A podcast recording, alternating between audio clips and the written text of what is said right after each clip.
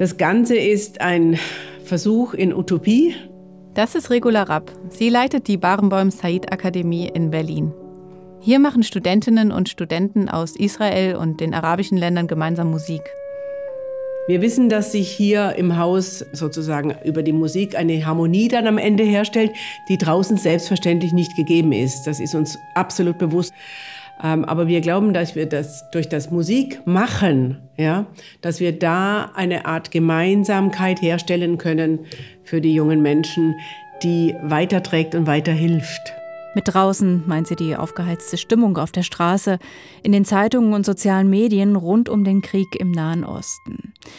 Denn seit dem Terroranschlag der Hamas auf Israel am 7. Oktober spaltet sich die Welt. In jene, die die Anschläge auf Israel scharf verurteilen, und wiederum jene, die sich nun im Krieg auf die Seite der Palästinenser schlagen.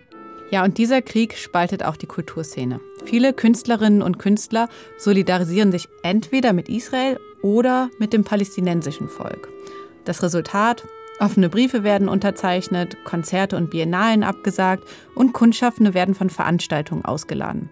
Anders ist das an der Barenboim Said Akademie in Berlin. Also bei uns begegnen sich Palästinenser und Israelis jeden Tag und arbeiten zusammen, sprechen zusammen. Und am Ende dieses Krieges wird es ja immer noch Israelis und Palästinenser geben und die werden wieder zusammen reden müssen. Und das ist etwas, was wir gerade hier so im Kleinen, vielleicht modellhaft hoffentlich, erfolgreich ähm, vorleben. Wie das in der aktuell aufgeladenen Stimmung geht, davon hast du dir vor Ort ein Bild gemacht. Hanna Krug, du bist nach Berlin gereist und hast bei den Proben zugehört. Und ich habe mit der Wiener Soziologin Karin Stöckner gesprochen. Sie ist Antisemitismusforscherin und hat mir erklärt, warum der Krieg in Nahost im Kulturbetrieb zu so heftigen Debatten führt. Problematisch ist, wenn Kunstfreiheit zum Schlagwort wird und wenn mit dem Schlagwort Kunstfreiheit dann Antisemitismus und andere Diskriminierungsformen legitimiert und relativiert werden. Das ist der Kontext-Podcast Die Last der Meinung. Die Kultur und der Krieg in Nahost. Von dir, Hanna Krug, du bist Kulturjournalistin bei SRF. Ich bin Katrin Becker, Host der Sendung Kontext.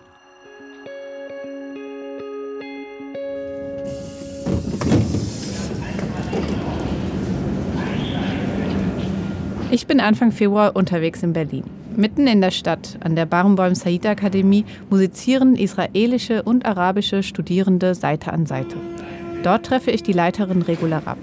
Ich will von ihr wissen, wie sie seit dem Anschlag der Hamas und dem Krieg in Gaza die Situation der Studierenden erlebt. In dem Krieg sind Zehntausende Menschen getötet worden und noch viel mehr bleiben schwer traumatisiert. Viele der Studierenden haben Familie oder Freunde im Kriegsgebiet und man fragt sich, ob ein normaler Alltag unter diesen Umständen überhaupt noch möglich ist. Ja, mit dieser Frage bin ich auch dahin. Die Musikhochschule liegt im Zentrum Berlins zwischen Humboldt-Universität, Staatsoper und Auswärtigem Amt. Und als ich dort ankomme, stehen draußen junge Menschen mit Instrumentenkästen herum. Sie quatschen, rauchen oder essen ihre Sandwiches. Also ziemlich entspannter Uni-Alltag.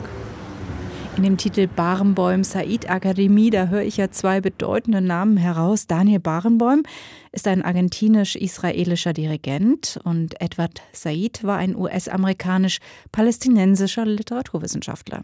Sie waren die Namensgeber. Und die Idee für die Akademie, die sich dem West Eastern Divan Orchestra anschloss, entstand im freundschaftlichen Gespräch.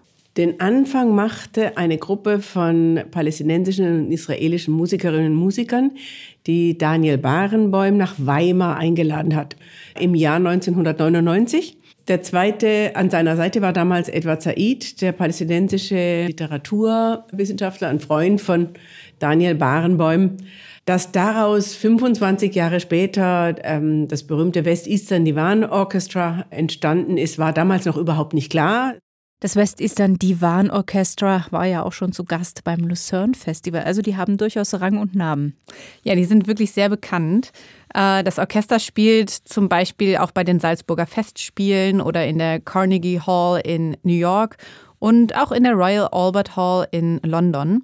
Und Wichtig ist auch, sie spielen nicht nur auf den hochdotierten Bühnen, sondern eben auch in Ramallah im Westjordanland oder in Rabat in Marokko. Und vor 13 Jahren, nach ziemlich mühsamen diplomatischen Verhandlungen, haben sie sogar mal in Gaza-Stadt gespielt.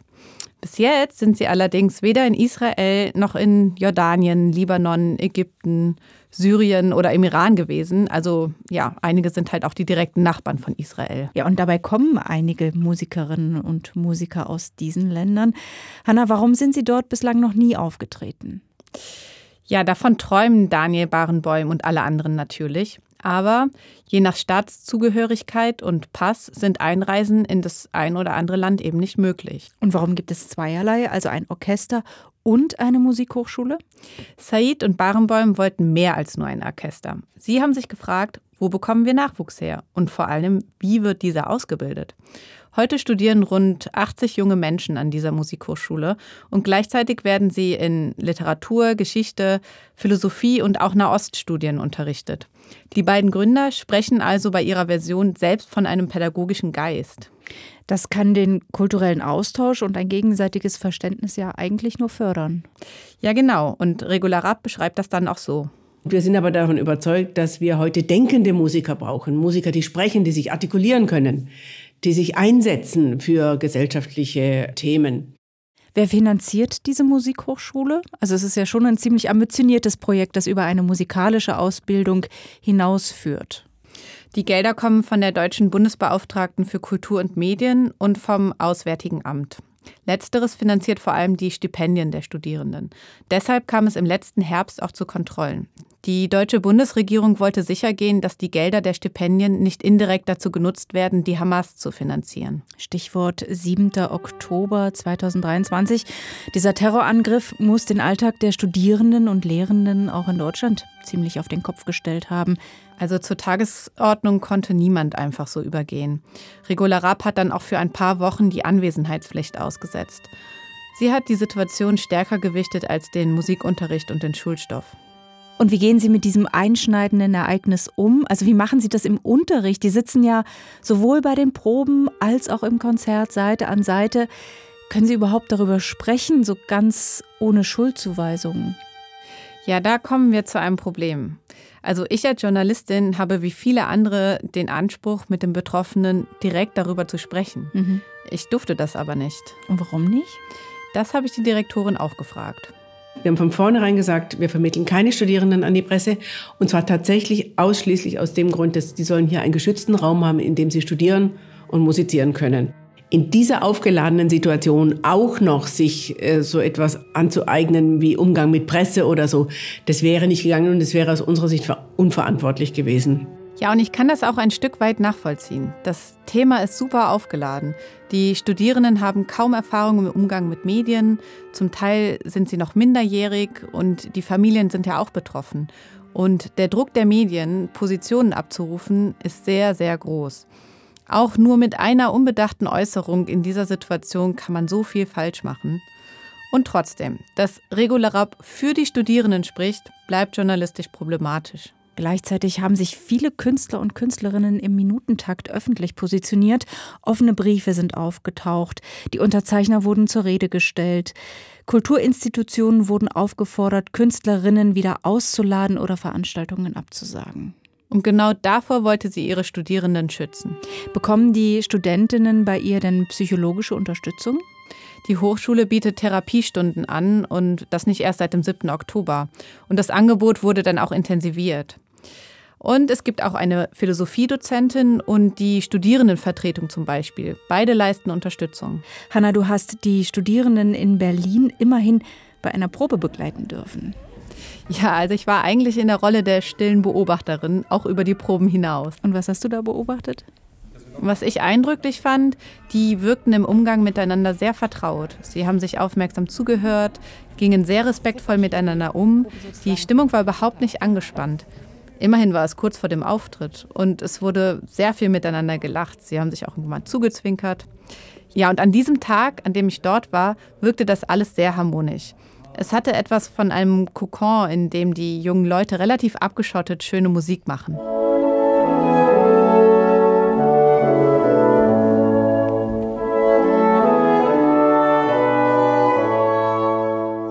Kann ich mir das kaum vorstellen, dass die Akademie völlig losgelöst ist von dem, was derzeit drumherum in der Berliner Kulturszene los ist. Also da finden recht hitzige Debatten statt. Ja, also zu diesem Zeitpunkt wurde etwa über die sogenannte Antisemitismusklausel debattiert. Die Gegner, die sprachen hier von Bekenntniszwang. Naja, also es ging darum, dass sich Kulturschaffende, die vom Land Berlin gefördert werden, zu Antisemitismus, aber eben auch Antirassismus verpflichten, was ja selbstverständlich sein sollte. Und viele, auch internationale Künstlerinnen und Künstler befürchteten aber, sich nicht mehr frei äußern zu dürfen, wenn sie das unterschreiben. Auch in der Schweiz hat der Krieg in Nahost für Aufruhr im Kulturbetrieb gesorgt. Die Konzerte des Pianisten Fazis Say, die wurden hier abgesagt. Der Grund war eine Äußerung des türkischen Komponisten Fazil Say in den sozialen Medien. Er teilte und kommentierte einen Tweet des türkischen Staatspräsidenten Erdogan, in dem behauptet wurde, Israel hätte ein Krankenhaus in Gaza angegriffen. Und Medien meldeten später dann aber, dass es sich mutmaßlich um eine fehlgeleitete Rakete des islamischen Dschihad gehandelt habe. Ja, es zeigt sich, Informationen sind in einem Krieg schwer belegbar. Sie können instrumentalisiert werden. Und wer sich äußert, bewegt sich im übertragenen Sinne auf einem Minenfeld. Es gab auch noch andere Beispiele. Der designierte Direktor der Kunsthalle Basel zum Beispiel, Mohamed Al-Musibli, hatte zwei offene Briefe unterzeichnet, in denen Israel kritisiert wurde. Also eine einflussreiche Stimme des Schweizer Kunstbetriebs hat damit seine Meinung geäußert. Ja, und auch da, der Shitstorm blieb nicht aus. Ja, es hat eine Kaskade von Reaktionen gegeben. Beschimpfungen, politische Vorstöße auch und Rücktrittsforderungen sogar. Mohammed al-Musibli hat sich dann schnell von einigen Aussagen des offenen Briefes distanziert und erklärt, er wende sich entschieden gegen jede Form von Antisemitismus. Der Trägerverein der Kunsthalle hält an ihm fest. Ja, wir haben gehört und sehen, der Krieg in der Ost polarisiert stark. Die Auseinandersetzung um die Meinungsfreiheit und Deutungshoheit findet nicht nur in der Weltpolitik statt, sondern auch in der Welt der Kunst. Oft hat man ja den Eindruck, als gäbe es nur das eine oder das andere. Entweder man solidarisiert sich mit Israel oder mit dem palästinensischen Volk. Ja, und wenn ich so die Kulturberichterstattung und auch die sozialen Medien verfolge, dann fällt mir auf, eine Mehrheit scheint sich auf die Seite der Palästinenserinnen und Palästinenser zu schlagen. Darüber wollte ich dann auch mehr wissen. Deshalb habe ich mit Karin Stöckner gesprochen, eine Soziologin, die zu Antisemitismus, Rassismus und Sexismus forscht und sich mit Macht und Herrschaft befasst. Über die starke Polarisierung sagt sie, naja, das ist sicher Jahrzehnte alt, äh, dass sich das herauskristallisiert hat. Wir beobachten aber insbesondere eine Verschärfung der gesamten Debatten bereits mit 9-11, also mit dem islamistischen Angriff auf das World Trade Center am 11. September 2001. Da merkt man, wie sich die Debatten zunehmend in eine wie man sagt, identitätspolitische Richtung verengen, identitätspolitisch in dem Sinn, dass westliche Intellektuelle zunehmend versucht haben, den Islamismus und auch den islamistischen Terror eine Legitimität zu verleihen, weil es gegen den Westen geht. Weil es gegen den Westen geht, das sagt hier Karin Stöckner. Hanna, erklär mir das, ich verstehe das nicht ganz. Was meint sie? Mm, also mit dem sogenannten Westen sind gemeint Staaten in Westeuropa, Nordamerika, Australien, Neuseeland, auch Japan und eben Israel. Und das sind im weitesten Sinne demokratische Länder mit einem kapitalistischen Wirtschaftssystem und die auch in internationalen Organisationen vertreten sind. Und kritisiert werden vor allem die verdeckten Machtstrukturen. Denn viele dieser Staaten hatten über lange Zeit Kolonien im globalen Süden. Mhm. Und viele Wirtschaftsstrukturen fußen heute immer noch auf diesen ja, ausbeuterischen Verhältnissen von damals. Und mit diesem Komplex beschäftigen sich zum Beispiel die Postcolonial Studies.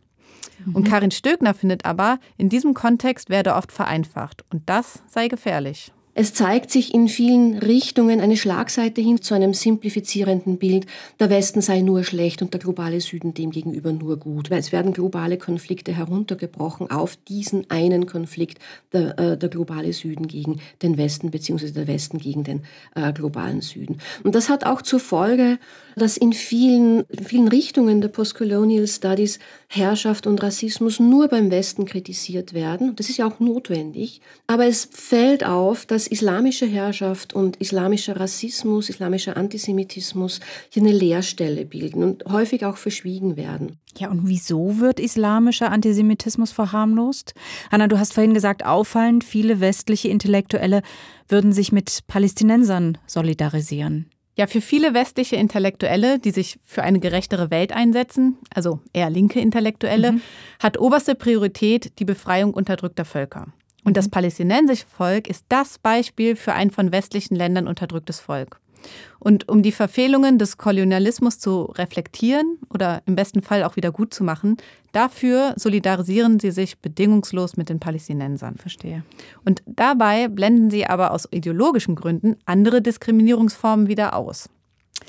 So, und jetzt kommen wir auf den 7. Oktober in Israel zu sprechen. Da ist es nämlich sehr deutlich geworden. Es hat weltweit sehr lange gedauert, bis schon auch nur Frauenorganisationen auf die furchtbaren Vergewaltigungen und Schändungen von israelischen Frauen, zum Beispiel auf dem Nova Musikfestival, durch die Hamas reagiert haben. Eigentlich ist der Diskurs unter linken Intellektuellen ja seit Jahrzehnten weiter, also mit dem Anspruch, alle Diskriminierungen in den Blick zu nehmen.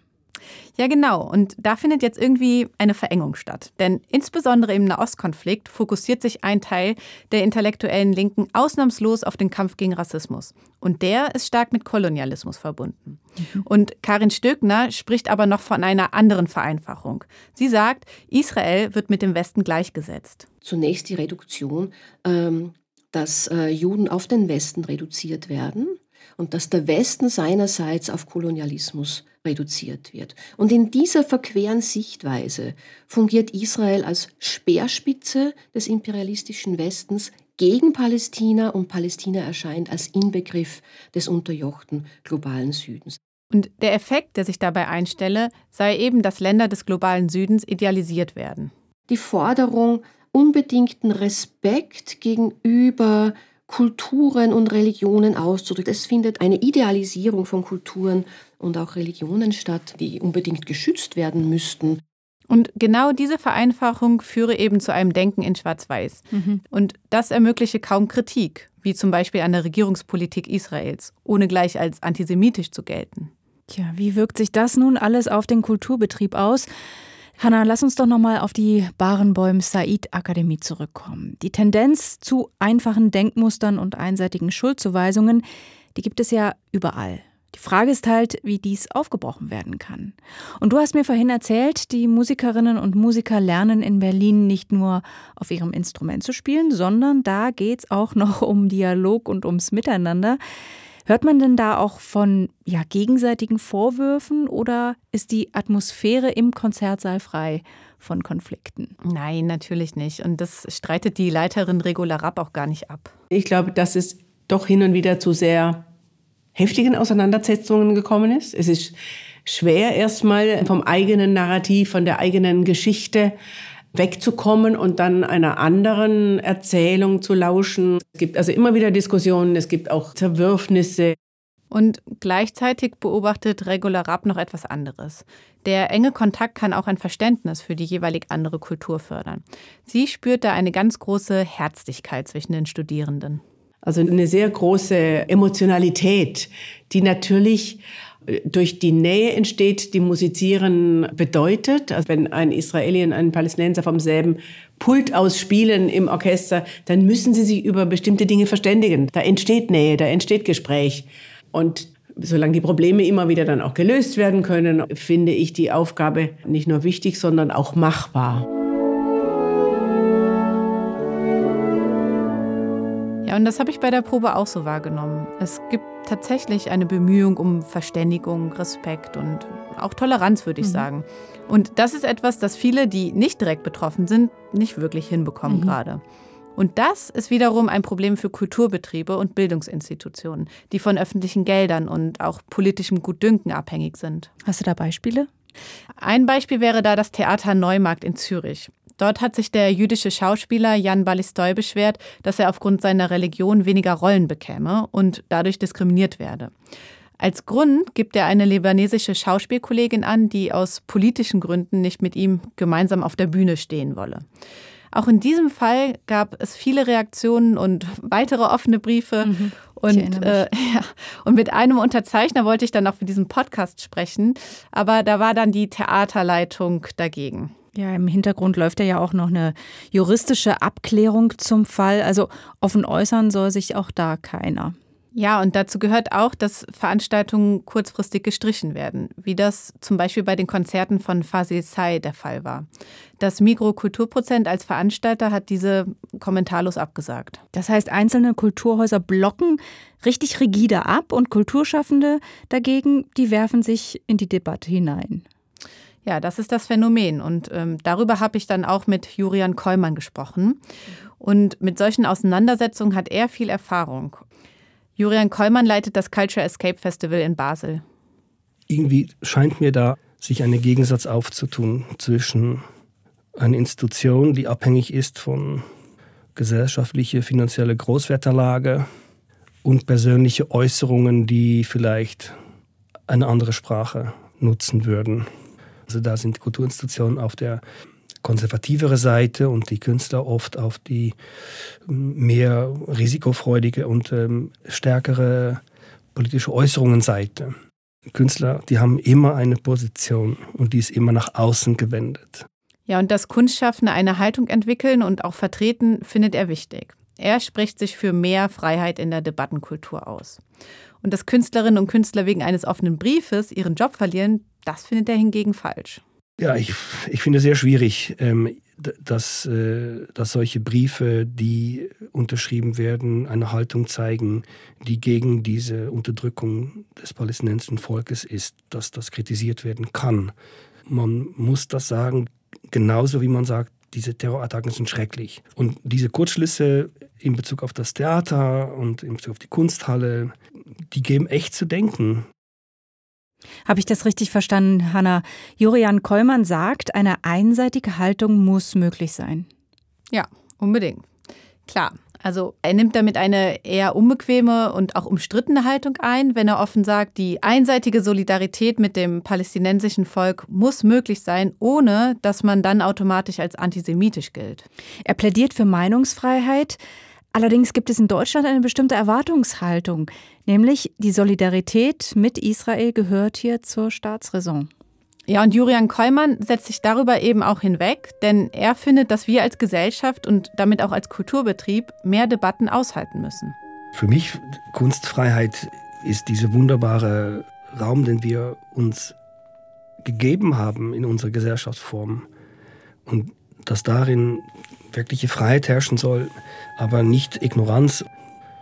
Ich wünsche, ich hoffe, dass es mehr kritische Stimmen gibt, die unsere Gesellschaft weiter voranbringen, um sich neue äh, Lösungen, äh, Vorschläge zu suchen. Und diese Haltung ist auch irgendwo nachvollziehbar und auch wünschenswert.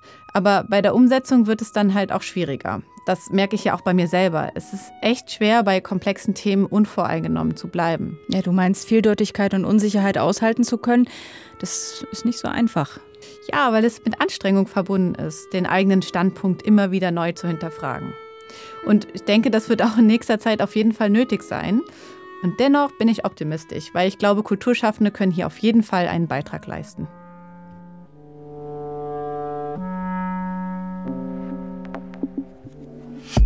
Das war der Kontext-Podcast von Hanna Krug.